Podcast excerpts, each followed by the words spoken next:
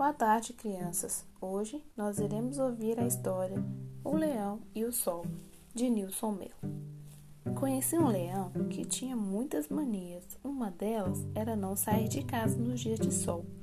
Ele dizia que tinha muito medo de sombras, pois receava que tomasse o seu lugar. Quando era surpreendido pelo sol, num de seus constantes passeios pelo céu, Deitava-se e ficava ali mesmo, bem quietinho, aguardando que as nuvens o encobrissem. Deitava a cabeça sobre o corpo e ficava ali imóvel. Certo dia, um de seus filhos procurou saber o motivo pelo qual o pai agia assim. A resposta deixou-o estarrecido. Mas isso é ridículo! exclamou o filho. Vergonhoso até, reafirmou, e prosseguiu indignado. O senhor teme alguém especificamente? Isso é assunto meu, respondeu o velho leão, escondendo a cauda sobre seu corpo e olhando para todos os lados. Mas, pai, o senhor está agindo como um covarde. Você pensa assim porque não está no meu lugar e esquece que sou rei. Ah, então é isso. O senhor tem medo que tome o seu lugar. Pensei que estivesse brincando, disse o filho sorrindo. E concluiu: Imaginem ter medo até da própria sombra. Já pensou seu pai ser substituído? Seria uma desgraça. Mas, pai, isso faz parte da vida. Ninguém é insubstituível.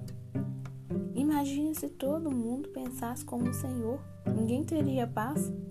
De repente, uma grande sombra surgiu diante do pobre leão. Era da leoa pois havia uma caça próxima dali. O coitado levou um susto enorme e que tremedeira lhe deu. Só quando reconheceu que era a sombra da sua companheira é que ele se acalmou.